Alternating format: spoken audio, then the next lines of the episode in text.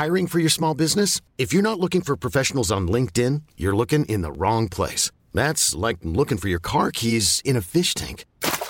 LinkedIn helps you hire professionals you can't find anywhere else, even those who aren't actively searching for a new job but might be open to the perfect role. In a given month, over 70% of LinkedIn users don't even visit other leading job sites. So start looking in the right place. With LinkedIn, you can hire professionals like a professional. Post your free job on linkedin.com slash achieve today.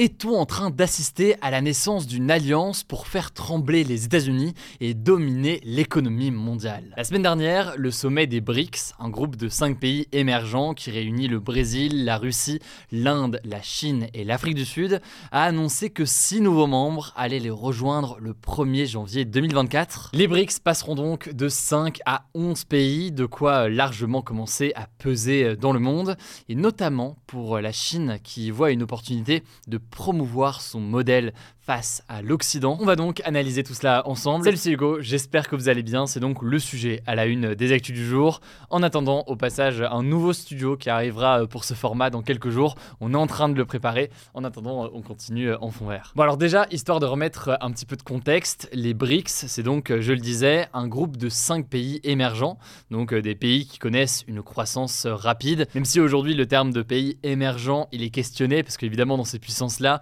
la Russie, la Chine, l'Inde, le Brésil ou encore l'Afrique du Sud, il y a des puissances qui sont quand même bien installées. Mais donc ces pays, ils se réunissent depuis 2009. Mais leur objectif, c'est donc de renforcer leur poids ensemble et de faire avancer leur point de vue dans les négociations internationales. Ça peut être le cas par exemple lors du G20, une réunion donc des 20 pays les plus puissants du monde. Mais alors, qui sont ces nouveaux pays qui ont rejoint les BRICS et en quoi ces nouvelles intégrations annoncées la semaine dernière sont intéressantes pour faire des BRICS une alliance qui pèse. Bon, déjà, je le disais, les BRICS, ils vont passer de 5 à 11 pays. Bon, forcément, numériquement parlant, c'est toujours plus avantageux.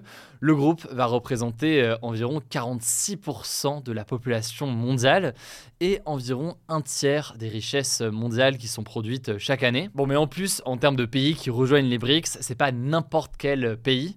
Il y a d'abord des pays du Moyen-Orient, on peut citer euh, l'Arabie Saoudite, les Émirats Arabes Unis, l'Iran ou encore euh, l'Égypte qui est à cheval entre euh, l'Afrique et le Moyen-Orient. C'est intéressant ces pays-là parce que c'est des grands fournisseurs et producteurs de pétrole, ce qui forcément en termes d'économie mondiale est un atout considérable. Le groupe a aussi renforcé sa présence en Afrique en intégrant donc l'Égypte, je viens de le dire, mais aussi l'Éthiopie. Et enfin, une intégration nouvelle en termes d'Amérique latine avec l'Argentine deuxième plus grand pays euh, de la région, qui intègre donc euh, les BRICS. Bref, si on regarde tout ça sur une carte, on se rend bien compte que ce groupe commence à s'élargir, surtout que euh, de base, il comptait déjà les deux pays d'Asie les plus peuplés au monde.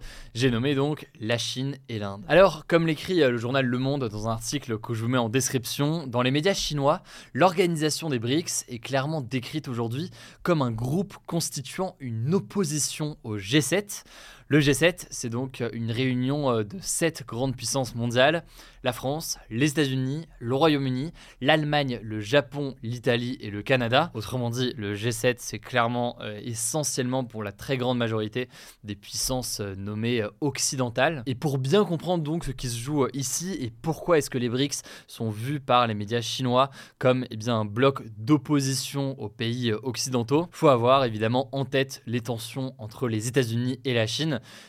des tensions qui globalement sont présentes depuis euh, des années maintenant. Plusieurs spécialistes en géopolitique parlent même d'une nouvelle guerre froide entre euh, ces deux puissances.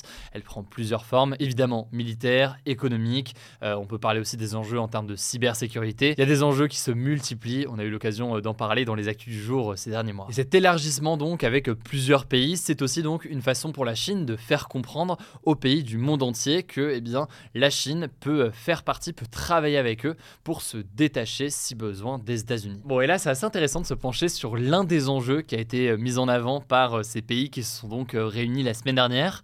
L'un des enjeux, c'est de limiter l'utilisation du dollar américain pour favoriser donc l'utilisation de leur propre monnaie dans les échanges internationaux. Ce qui se fait déjà par exemple avec la Chine, hein, qui utilise le yuan pour régler ses achats de matières premières auprès de la Russie.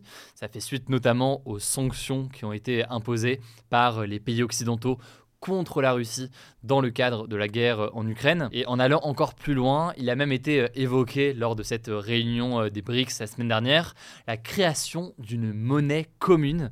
Une monnaie commune donc entre tous les pays euh, membres des BRICS. L'idée toujours là, c'est de se détacher eh bien, du dollar américain et de prendre une forme d'indépendance dans les échanges internationaux. Alors après, attention, quand on parle de monnaie commune ici entre tous les pays euh, des BRICS, c'est pas forcément une monnaie comme l'euro où en gros euh, les pays iraient abandonner leur monnaie euh, locale ou nationale pour avoir une monnaie commune.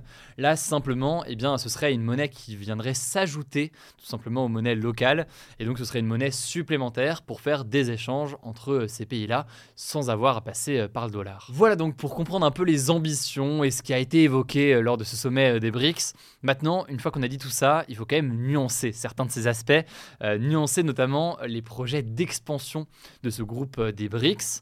Déjà, premier élément, on entend parler beaucoup d'alliance, ça reste un groupe de discussion.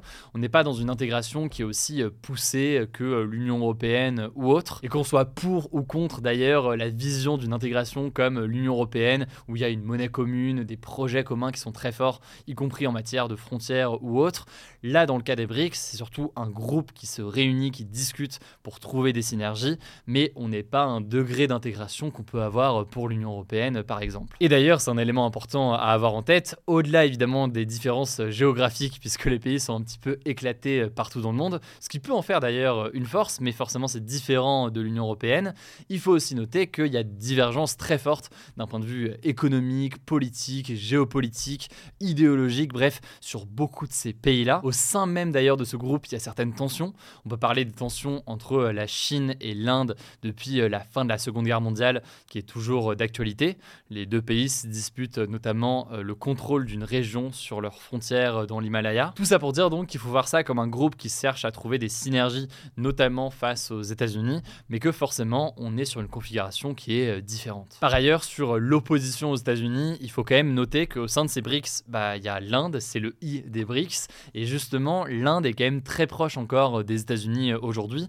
C'est un partenaire majeur. Et donc, euh, l'idée que les BRICS deviennent une alliance en quelque sorte contre les États-Unis, ça reste quelque chose à nuancer tant que l'Inde y est présente. Bref, des discussions importantes, un intérêt évident à construire quelque chose sans passer par euh, les États-Unis. Pour autant, donc, il y a quelques limites, quelques nuances à observer euh, dans tout cela. Dans tous les cas, c'est intéressant à observer. Je vous mets des liens en description si vous voulez en savoir plus. Et avant de donner la parole à Anaïs pour euh, les actualités en bref, je voulais continuer avec un petit sujet rapide. Oui, je suis bavard aujourd'hui. On va parler en effet de tout ce qui change dans les écoles, les collèges et les lycées à partir de la rentrée 2023. Gabriel Gabriel le nouveau ministre de l'Éducation nationale, a été interviewé euh, lors du JT de TF1 dimanche soir. Il y a eu quelques annonces qui se sont complétées à d'autres annonces. Ça me semble donc intéressant de faire un petit point très rapidement. Bon, déjà, si vous allez passer le bac ou alors que vous avez des enfants ou des petits-enfants, je sais pas, qui vont euh, passer le bac dans les prochains jours, sachez que les épreuves de spécialité qui avaient lieu donc au mois de mars seront euh, désormais déplacées au mois de juin. Par ailleurs, autre info à noter, pour les terminales, le grand oral sera allégé de 5 minutes. Et pour les premières, eh bien, les épreuves orales de français vont porter sur 16 textes au lieu de 20. Par ailleurs, autre changement important qu'on peut noter, les mathématiques sont de nouveau obligatoires en première et en terminale.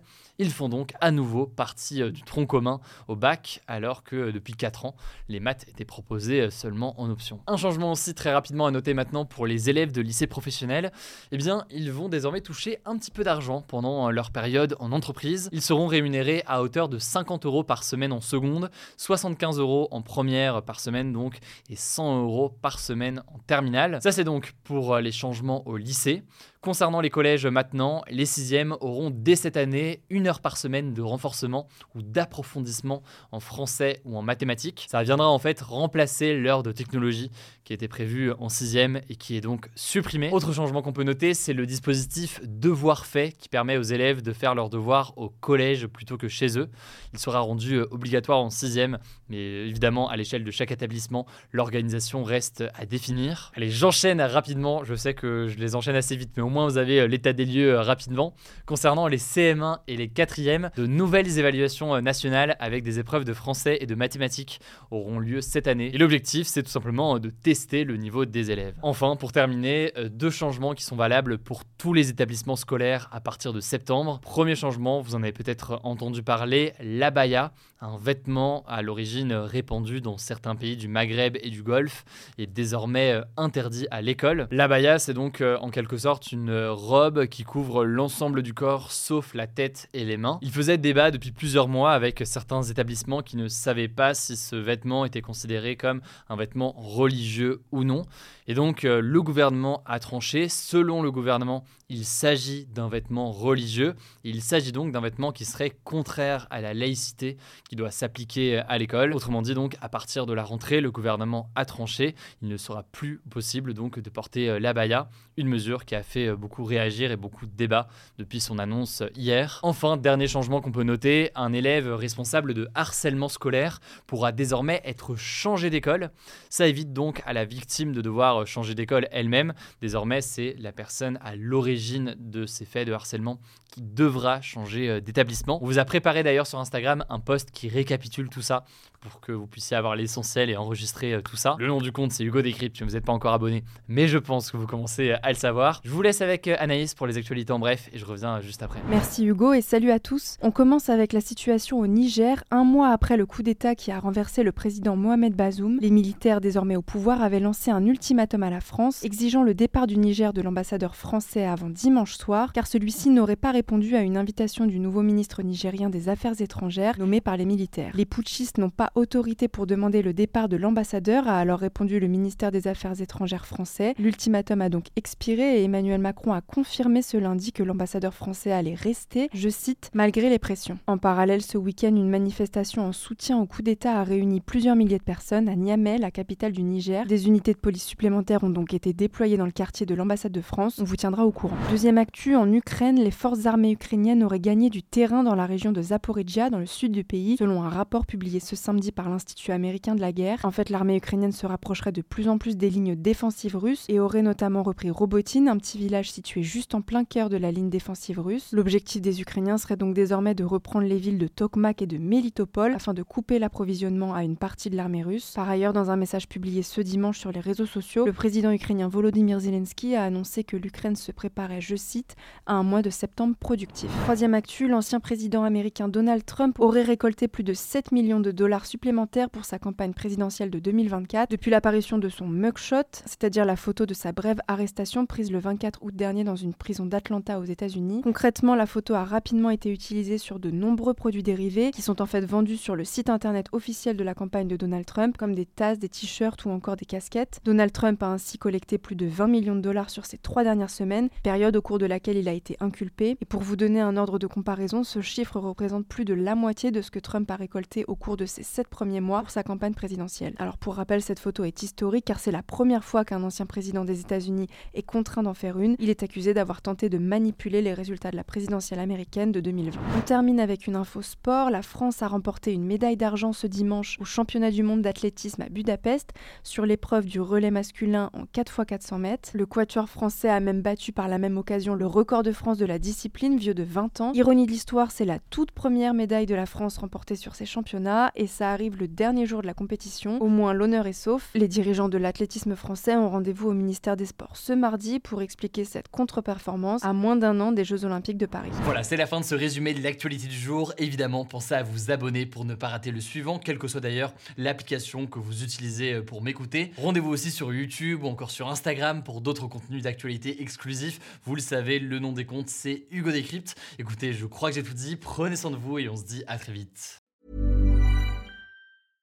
Imagine the softest sheets you've ever felt. Now imagine them getting even softer over time. That's what you'll feel with Bowl and Branch's organic cotton sheets. In a recent customer survey, 96% replied that Bowl and Branch sheets get softer with every wash. Start getting your best night's sleep in these sheets that get softer and softer for years to come. Try their sheets with a 30-night guarantee. Plus, get 15% off your first order at bowlandbranch.com. Code BUTTERY. Exclusions apply. See site for details.